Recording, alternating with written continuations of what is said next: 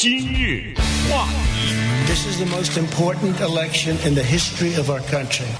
Our country is counting on it. This is the biggest. This is it. Our country can go in a horrible, horrible direction or in an even greater direction. And before the plague came in from China, that's where we were going.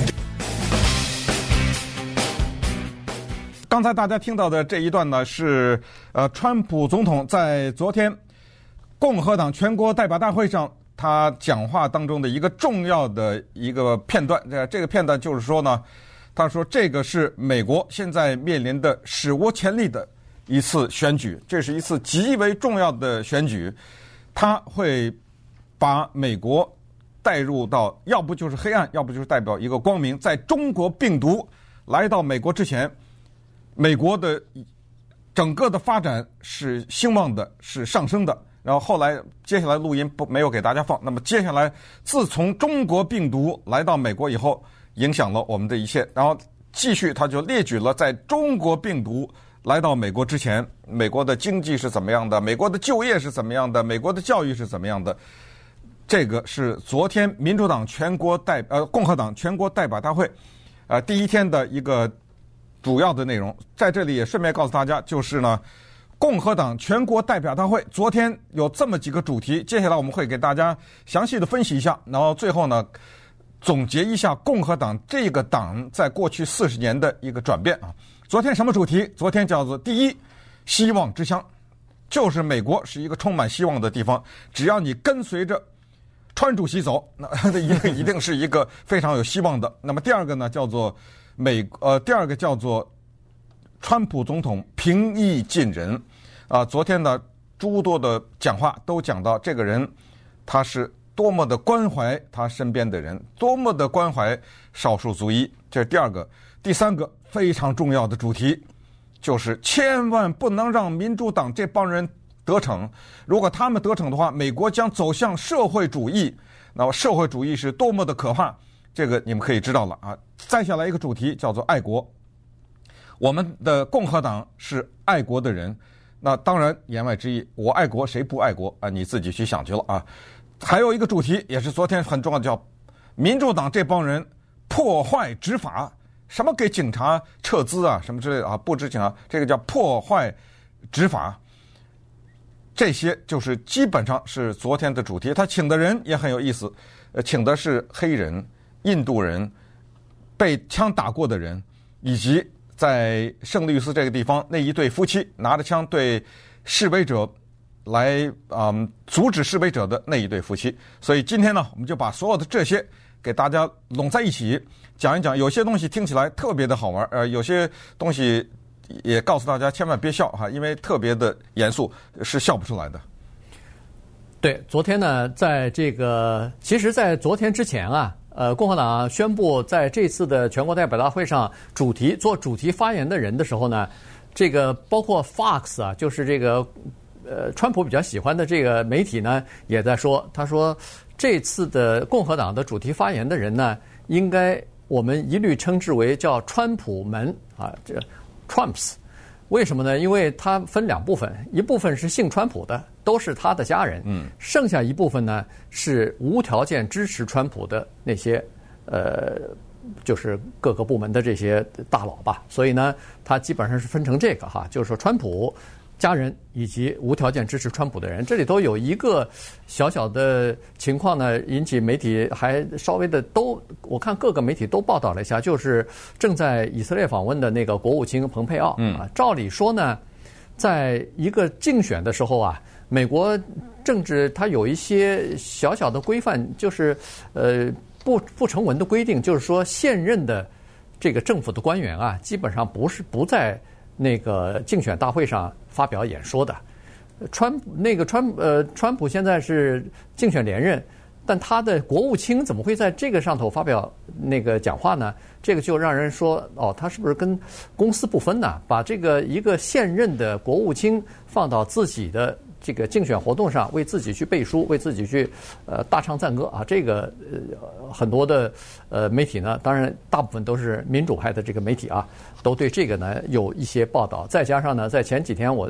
相信其他的呃朋友大概也都注意到了，就是媒体还批评川普一件事，就是他要选择在白宫接受共和党的提名啊。这个以前好像也从来没有过，哎，从来没有过，这是有史以来第一次。原因就是。这个美国的政治体制当中呢，他也不许、不允许现任的官员利用手中现任的资源，在竞选活动当中为自己加分儿啊，为自己获得一些这个竞选的优势。但川普不理这一套哈，所以呢，他还是选择在这个白宫接受提名。还有一点挺可、挺有意思的啊，要告诉大家的就是，媒体对整个的这个共和党。的这个态度啊，你从昨天的转播当中基本上就可以看得出来。上个星期的时候，民主党开全国代表大会的时候，全国一些大的电视台基本上是从上午到下午，这个进行各种各样的采访啊、报道啊、分析啊，然后到晚上的这个召开大会。昨天呢，这个上午的时候还没事儿，到中午的时候，川普总统自己发推文了。抱怨了，说怎么 CNN 和 CNBC 这些频道不转播我们共和党的全国代表大会啊？我在这个代表大会上要亮相，我要发言啊，我要讲话，他们怎么都不报道啊？这就说明媒体对这个民主党和共和党看来还是有点区别对待。我刚才说的让大家别笑，其实就是这个啊。为什么呢？因为川普总统他说你们怎么不报道啊？我要告诉他，川普总统应该反过来说，千万别报道。为什么你知道吗？后来真的报道了，我给大家念一念怎么报道的啊？这是 CNN 的头条，显赫的位置是说了，共和党昨天呃，共和党全国代表大会在一系列的谎言当中拉开序幕，这是 CNN 啊。然后接下来《纽约时报》头版，他是说这个党，他指的是共和党了，他们开始了一系列的叫做历史。修正主义，想篡改历史，这是《纽约时报》、《洛杉矶时报》头版。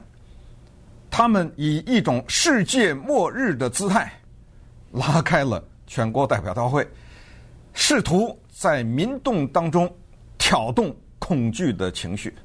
你听听啊，你再看看《华盛顿邮报》的头条那个标题怎么写的：“共和党全国代表大会开幕。”在一片欢庆共和党修改历史的谎言当中开始，大大概是这意思啊。呃，然后呢，这个啊，华盛顿邮报还有一个就是，共和党人已经忘掉了自己的理念，现在他们的理念就是川普主义。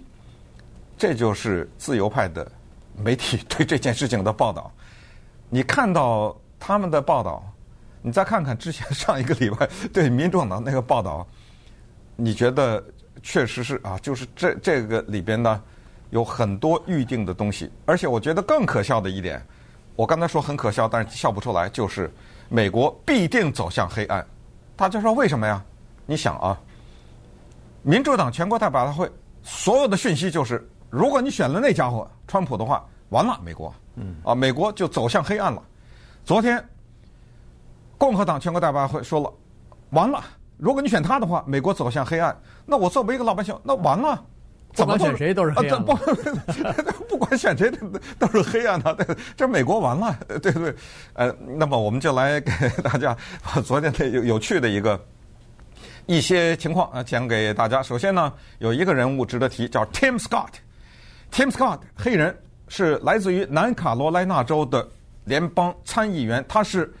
现在参议院当中一百个参议员当中唯一的一个黑人共和党参议员，少见啊！一般来说，黑人比较倾向于民主党，所以昨天选择他是非常重要的。那当然，他首先是讲了自己悲惨的童年啊，讲的是自己呃成长多么的不容易，多少家一家多少口人挤在一个房子里，但是靠着自己的努力，对不对？还是美国这个地方还是给你希望的，这个是一个。重要的信息，接下来就是批评拜登。一九九四年，拜登曾经有一个严打犯罪的提议。当年一九九四年，作为联邦参议员的拜登，用了他的叫做严打犯罪的法案，把大量的黑人关到监狱里啊。然后 Tim Scott 的意思哦，你现在想起黑人了，你现在想拉我选票了，对不对？呃，当年你把我们关在监狱里的时候，你在哪儿呢？对不对？这个也是他的一个信息。那么接下来呢，他也是是说，就是说，是的，在美国还是存在着不平等。他说，但是。请看到这个国家的发展，就是这个国家在不断的调整自己，而且做了很大的努力，试图带给民众公平，带给族裔的公平。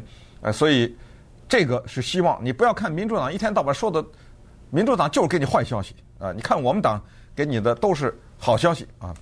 当然，从这里也看出来他们的党的这个，等会儿可以再更多的讲一讲他的党的改变。那在二零一六年。竞选以后，二零一七年一月份，川普总统就职的时候，他当时用的一个著名的话就是“美国浩劫”。那大家都还记得，就是美国这个国家，呃，是现现在陷入一场史无前例的浩劫。他用的英文是 “American Carnage”。现在呢，变成美国的是希望之乡啊。那么稍待会儿呢，我们就把昨天的一些比较值得提的一些方面啊，包括川普儿子。他儿子的女朋友，对不对？呃，这些人的讲话以及共和党的转变呢，综合的分析给大家。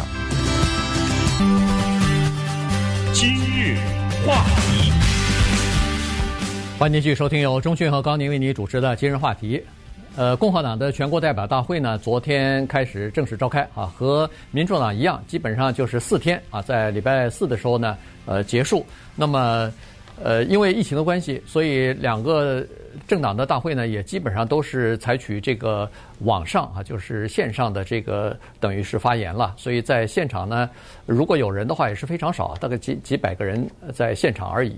呃，大部分呢都是靠电视的转播或者是事先录好的东西啊。所以，呃，这个情况呢，和上个星期的呃民主党的大会是差不多的。那么昨天有一个呃环节，就是一个主题的发言呢。引起了媒体的广泛报道，就是呃，川普的大儿子叫做小 Trump 哈，这个这个挺有意思的哈，就是从这个他的发言当中呢，实际上你可以看得出来，实际上这个川普儿子啊，没准儿我我看这个意思，没准儿以后他也要从政哈，也也可能也会踏入到政界去，因为他在这个呃共和党的支持者当中呢，还是还是挺有支持率的，也就是说。他首先是年轻，然后呢，再加上喜欢打猎，哈，他时不时的就说小时候，呃，一到夏天就跟着祖父一起去打猎啊什么的。所以呢，他的支持者当中啊，大部分都是在乡村的一些，呃，尤其他希望吸吸，就是吸引一些叫做和他一样年龄这个年龄层的年轻的保守的这个共和党人啊。所以呢，他一说打猎，就和那些。生活在乡村的那些年轻人呢，实际上有一种天然的，等于是联系吧。所以呢，这个呃很有意思啊。那当然，他也是他他爹的这个头号粉丝嘛。所以他上台以后，先是把自己他老爹这个川普总统过去四年呃执政期间呃这个这个丰功伟绩稍稍微讲了一下，主要是说经济哈，就是说在川普的这个领导之下呢，美国的经济就像是注入了火箭的燃料一样啊，一飞冲天。呃，从股市当中呢，也可以表现出来。然后他还是说，这个如果要是不把票投给川普的话，那么我们所取得的所有的经济的这个成果啊，所有过去四年的辉煌将会毁之一旦啊！就是他认为说，呃，他就告诉别人说，如果拜登当当选的话，那行了，你们就等着。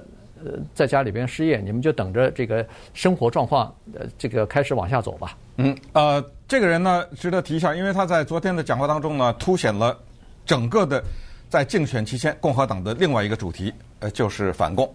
啊、昨天呢，他给拜登又起了个外号，这拜登还嫌他外号不够呢，叫“北京拜登”。嗯，啊、这是英文当中的喜欢押头韵哈北京拜登。啊，他给他起了这么 起了这么个外号，就是说，呃，你们要选了他的话。那这个人是亲北京的人，你看看我们共和党多么的反共啊！在这个上，几乎每个人，包括 Nikki Haley，这是南卡拉凯罗来纳州前州长，以及美国驻联合国前大使，印度的女性，印度裔的，也是说，呃，就是说，现在我们的重点就是要反对共产党中国共产党。所以几个人的讲话都提到这个点。为什么一开始他们要把一个主题放在疫情上面，而被主流媒体说成是篡改历史呢？呃，这个是其实如果说在昨天有一个主题是压倒性的话，必须先是这个。这就是为什么被主流媒体说是修正主义啊、篡改历史啊等等，就是疫情这个问题。因为在疫情期间呢，川普总统受到批评比较多的是他对疫情这方面的处理，对科学的不信任，对他身边的人，尤其是。Fauci 啊，等等啊，这科学家对啊，科学家呀、啊，不信任呐、啊，等等，不不戴口罩啦，呃，鼓励学校赶紧开学呀、啊，不，呃，不不提倡一些就是科学家提倡的做法呀，等等等等，甚至呃，在他的一些支持者当中，有更极端的人认为根本没有这件事儿，嗯，呃，更极端的人是根本没有疫情，所以受到比较多的批评是这个，这就是为什么篡改历史。所以有人问说，哎，这个。自由派的媒体说川川普总统篡改了什么历史啊？哎，昨天的几乎每一个人的发言都要提到这个，就是他对疫情的贡献。要是没有他的领导的话，哇，我们要死更多啊！昨天的说是要死几百万人，现在是死不到二十万嘛，对不对？十七万。啊，他说如果没有他的有效的、正确的领导的话，那我们死的人会过百万啊，等等。你看看他为疫情之间做的努力，啊，他去探望医护人员呐。他去鼓励这个疫苗的研发呀，啊，他甚至把自己的一些方法什么交给民众啊，什么之类的。呃，这这一位总统是多么关心民众啊，多么关心疫情啊，等等。哎，昨天是完全的是用这样的姿态，所以这个是被自由派骂骂成是篡改历史的这一部分。那么再回到川普这个大儿子，讲完话以后，又上来一个，他女朋友上来了。嗯 他女朋友呢，是过去福斯电视台的一个电视主持人，他是一个拉丁裔，也是南美裔的这样的一个人，所以他也是一个移民。按照他自己说，他说他是第一代，但是后来被纠正说不对啊，第一代据说是按美国人口统计局的说法，第一代美国人是出生在海外的美国人。呃，如果你的孩子出生在这儿，你叫第二代。呃，这个有争议了哈，有我们习惯上是这样，无所谓。这个女的呢叫 Kimberly Guilfoyle，呃，她呢很有意思，她也是讲到了啊，她讲到自己的呃移民的经历啊等等，呃，讲到了川普总统呃在一些多么的了不得啊，对少数族裔照顾什么的。但是她的背景大家可能不知道，她是现在川普大儿子的女朋友，但是她是一个人的前妻。大家知道她是谁的前妻吗？我们现在加州州长。Newsom 的第一任太太，所以他的理念可以想，我们 Newsom 是个大的民主党人呐，对不对？对。呃，现在呢，他的前妻，呃，呃，变成了川普的大儿子的女朋友。对，这个真的是蛮有意思的。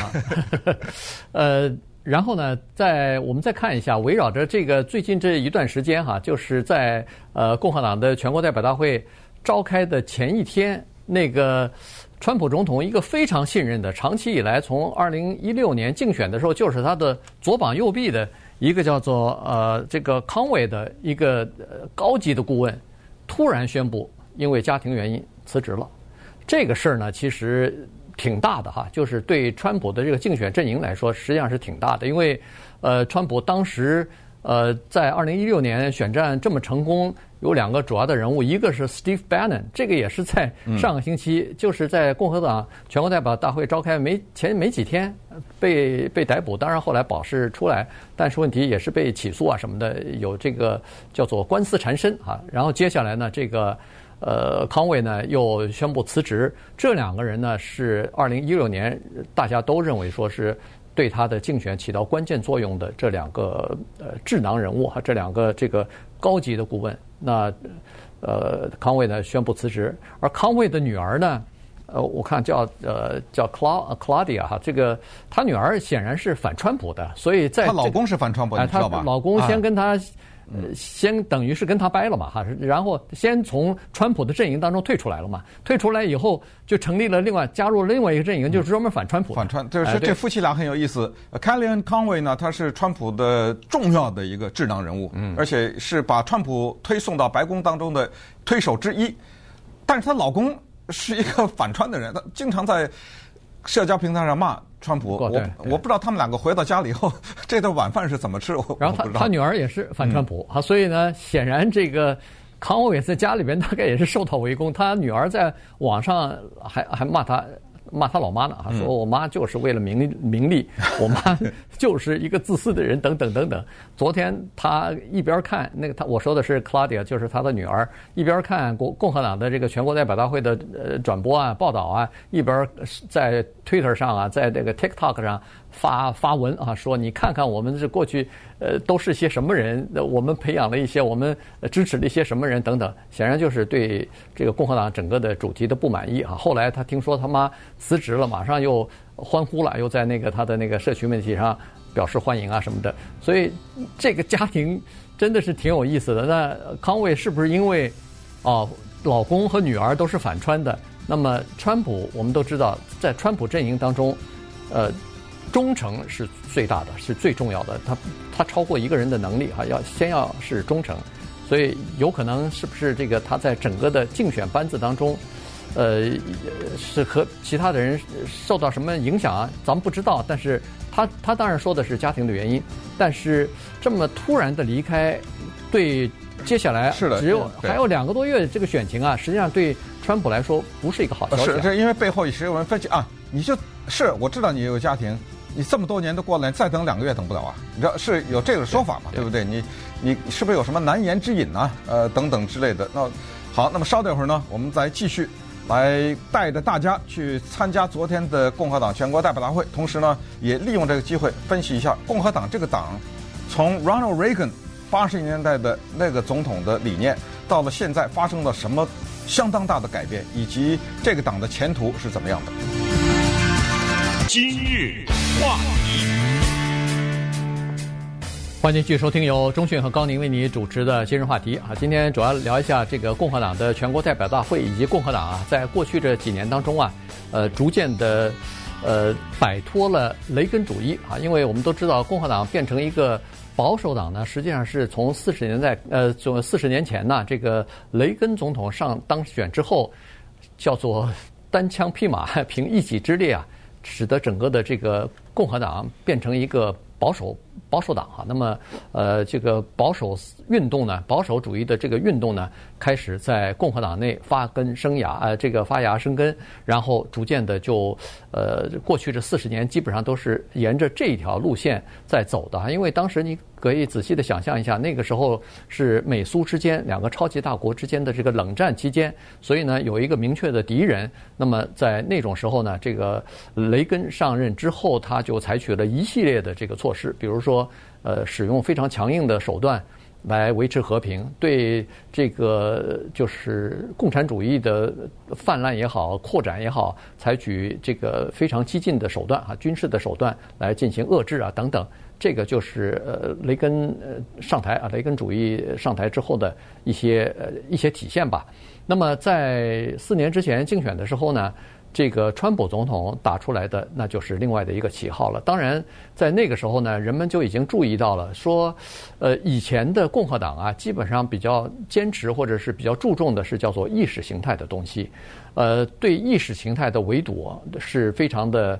呃，非常的这个不择手段的哈，非常的严厉的，呃，但是呢，他们在比如说关乎民生的一些问题上呢，又似乎并不是那么在意哈，比如说贸易和自由市场哈，这个自由的竞争或者是呃贸易这方面，再加上呢，对这个大政府啊，他们也是采取呃这个批评的态度的，但是呢，在呃，这个二零一六年之前呢，曾经美国实际上悄悄的已经出现了一些，呃，一些小小的思潮哈。这些思潮呢，以这个茶党为主，他们就发现说，传统的保守主义已经没有办法适应现在美国社会发生的剧烈的叫做社会经济方面的变化，所以呢，他们需要提出一些修正啊，要就这个时候呢，实际上。一一种新的这个思潮或者新的保守主义的这个理念就已经开始形成了。那川普总统竞选四年前竞选这个总统呢，实际上他正好是等于是这一派人物所推出来的一个代表了。嗯，呃，顺便也跟大家讲一下，因为我们在提到民主党全国代表大会的时候，讲到有四名共和党人变节嘛，对不对？呃，同时呢，像之前的 Bush 的国务卿什么 Colin Powell 啊，什么这些人，对不对？对。呃，这些的老牌的共和党的将军啊，什么之类的，都站出来为拜登讲话。那么昨天呢？也有这么一个人，呃，他叫做 Vernon Jones，但是他没有到联邦这一级。共和党的那几个都是联邦一级的参议员也好，众议员也好，呃，或者是州长，他只是是、嗯、乔治亚州的一个州议员，他是个民主党人，呃，他昨天是而且还是个黑人，呃，他昨天呢出来讲了一些话，哎，主要是抨击民主党对于黑人这方面的笼统的一些认知。他是说，你看我作为一个民主党人，我出来。支持 Trump，哎呀，有的人骂我呀，有的人说我给他们的党丢脸呐，什么什么，所以我决定呢，我也就不选了，呃，因为他再选，他除非换了党，他也选不上了嘛，对不对？他说我就决定不选了。我为什么决定不选？就是因为我受不了这个党啊，民主党。你看，我是一个有独立思维的黑人，呃，你他们就认为所有的黑人想的都一样，呃，但我这个独立思维就被他们群起而攻之等等。呃，另外呢，还有一个挺有趣的一个看点，昨天就是有一对夫妻，就是 Mark and Patricia McCloskey，他们俩是什么人？他们俩是圣路易斯的一对夫妻，他们住在比较贵的那个社区里面。然后当黑人的命也是命发生游行的时候，一对游行的人从他们的街上走过，然后他们从呃车上还是从家里出来，拿着枪吧，夫妻俩，对，呃，对着从家里出来嘛，站在院子里，在院子拿着枪对着这些人，而这些人呢。根据后来看到的视频，并没有，比如说冲他们家呀或者什么，他们只是拿枪，等于是捍卫吧，就是就你不要进来。但是这个呢犯法了，所以他们两个现在受到联邦重罪的起诉，呃，就是叫做非法什么用枪支威胁什么之类的。呃，除非你受到威胁，对吧？你可以拿枪。那么，所以他们昨天说了，就是你看看，民主党人是干的是什么？那个罪犯他们不反。呃，反对的是我们这种良民，对不对？呃，我们这良民反而被起诉了。你看，我们两个现在，你知道现在谁是罪人吗？那打砸抢的人不是罪人，我们这良民现在俩人一人背着一个联邦重罪的起诉啊，这就是呃，也是昨天大会当中的一幕。而这是跟民主党形成一个鲜明对比。怎么鲜明对比法？民主党全国代表大会开幕的时候，把弗洛伊德的哥哥还是弟弟叫去了。嗯，让 让他去，你说这完全一个是黑人的命也是命的一个代表人物，一个是拿着枪对着他们这游行的人，就完全是针锋相对，啊，泾渭分明。那么，所以这就是昨天情况。那么回到共和党的演变呢，这个大家也都知道。问一个简单的问题：二零一六年选举的时候，十七个共和党人出来选总统，其中有一个人叫川普。我现在就问大家：如果那一年没有这个叫川普的人，你告诉我共和党能选上吗？门儿也没有啊。对不对？那肯定就喜来利了嘛。这这肯就没有可能有任何人当选，因为大的环境已经促成了一个像川普这样的人，他真的到了呼之欲出的程度，他必须得出来了。刚才讲的所谓的 Reagan，这个在中国大陆翻译成里根总统，呃，台湾翻译成雷根总统啊，这个人他的雷根主义、里根主义是什么东西？第一就是减税，你看一看呃共和党的演变啊。就是减税，尤其是给有钱人的减税。为什么？给有钱人、给大公司减税，才促进经济发展嘛，才能才会雇人嘛，对不对？第二就是小政府少干预，不要给各种各样的大型的企业设立各种各样的规定啊、条款呐、啊，让他们寸步难行。所以第二是小干预。第三就是反攻啊，这非常的清楚，因为那个时候是冷战嘛，呃，当然反攻啊。所以第三是反攻。第四，他特别强调的是家庭和信仰，基督教呃。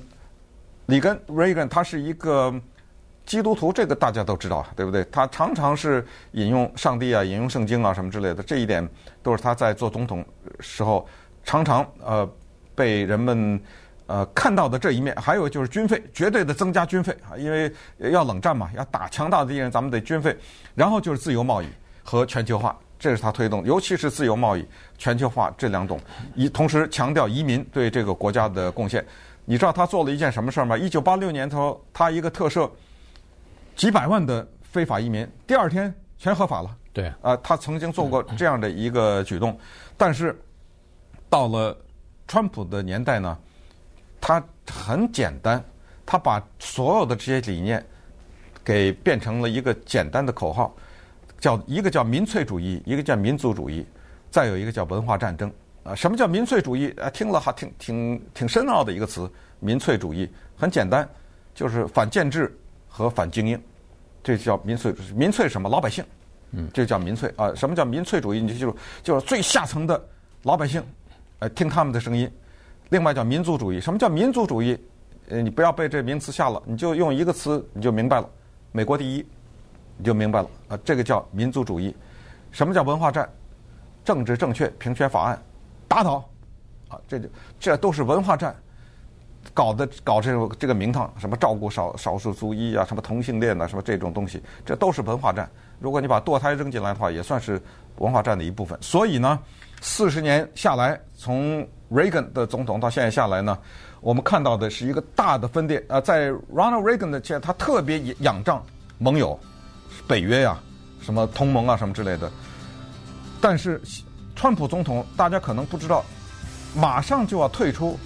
北大西洋工业组织了，这这个惊心动魄的故事，这个媒体没怎么报道，对不对？嗯，对。呃，他有一个特别危险的一个举动，就是要从北约当中差一点儿就退出来。接下来，他支持他的人要退出世界贸易组织，就是所谓的 WTO，还有这种理念。所以这些呢，跟 Reagan 的那个共和党的理念已经发生了变化。他的这个变化呢，同时也带动了整个的共和党。带动了什么程度？在共和党全国代表大会开幕以前，记者问共和党全国代表大会的主席说：“你们有没有新的纲领？”因为一般来说，全国代表大会这种都会有新的纲领推出来。他们的回答很简单：“没有，我们的纲领就是川普推什么，我们就支持什么，这就是我们的纲领。今年没有新的了。”今日话题，欢迎继续收听由钟迅和高宁为您主持的《今日话题》。呃，共和党呢，实际上在川普执政的这四年之内啊，实际上有一些，呃，就是摆脱了或者是脱离了，呃，雷根哈、里根总统当时的这个叫做呃保守主义的思潮哈、或者保守主义的这个路线吧，呃，做了一些呃，就是原来的政府他不愿意做的事情，或者是不符合这个保守主义理念的这些事情，比如说刚才就是说。呃，雷根他当时是依靠盟友的，但是呢，川普总统呢，他是要摆脱盟友，要这个美国第一，美国优先啊。所以呢，呃，这种民族主义的这个政策下去以后呢，你看退出这个巴黎的气候协定，退出呃世界卫生组织，然后呃八二零一八年可能媒体都没太报道，差一点点就退出了。北大西洋公约组织，嗯、这个是美国和欧洲的一个军事同盟，这是恨不得是在二次世界大战之后建立起来的一个呃这么一个呃最强大的这么一个军事的组织吧。呃，它可以，当然北大西洋公约组织主要是呃在欧洲发挥作用，但是现在已经扩展到全球了啊。所以呢，在二零一八年的时候呢，川普总统认为说欧洲啊。尤其是北大西洋公约组织，因为它有二十几个国家参参加嘛，所以呢，他认为这个组织占美国太多的便宜，他们不把自己的这个钱花在军费上头，呃，不管自己的这个防御，全靠美国。美国既花钱又花人啊，人都驻驻扎在什么德国啊、欧洲的这些地方。他说这个不行，我们要扭转。所以有一次他去这个荷兰吧，去参加会议的时候。呃，他身边的那个呃国家安全助理就是呃 Bolton 哈，这个呃 Bolton 当时急了，他说：“哎呦，坏了！这个川普总统在一次闭门的这个高层的会议当中大发雷霆啊，对对，这个北大西洋公约组织对其他欧洲国家的这些领导人大发雷霆，说是不行，我我们我。”你如果再不答应，比如说增加军费啊，这在这个整个的呃经费的支持方面啊等等，呃增加拨款的话，美国就要退出了。这时候鲍特急的马上打电话，火急火燎打电话给那个当时的白宫的幕僚长，呃，Michael，呃，Michael Kelly，呃，说是哎呦，你能不能快点来啊？我已经顶不住了，已经压不住了。这个你再晚来一点的话，明天。可能就要见报了，可能就要公布了，说是美国要撤出，要退出这个北大西洋公约组织了。所以那个凯利恨不得是连夜坐飞机赶去，然后劝把这个川普总统劝下来了。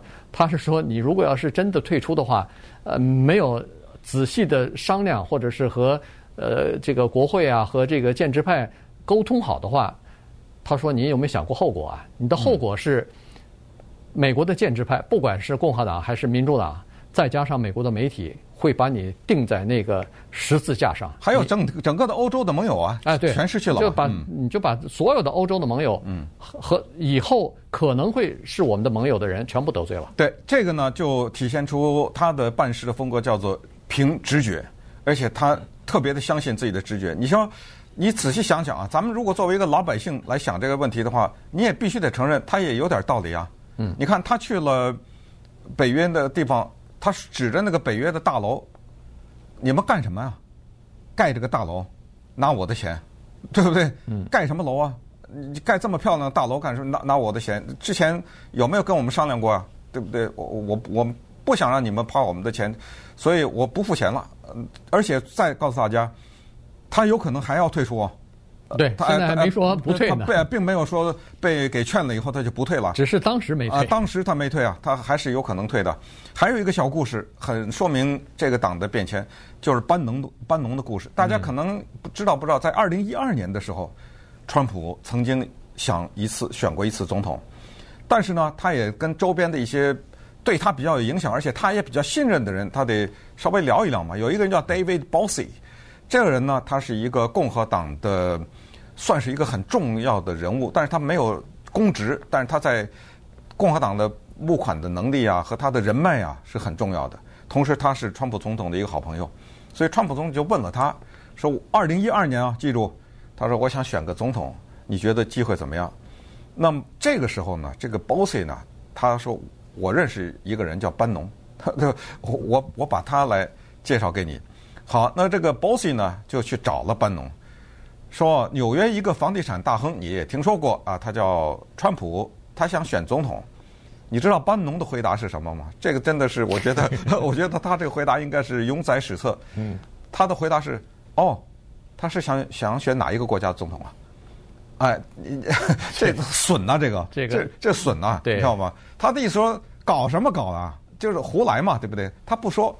他不说他选不上，他不说他胡来，他只是想问，我只是想问一下，您选哪个国家的总统？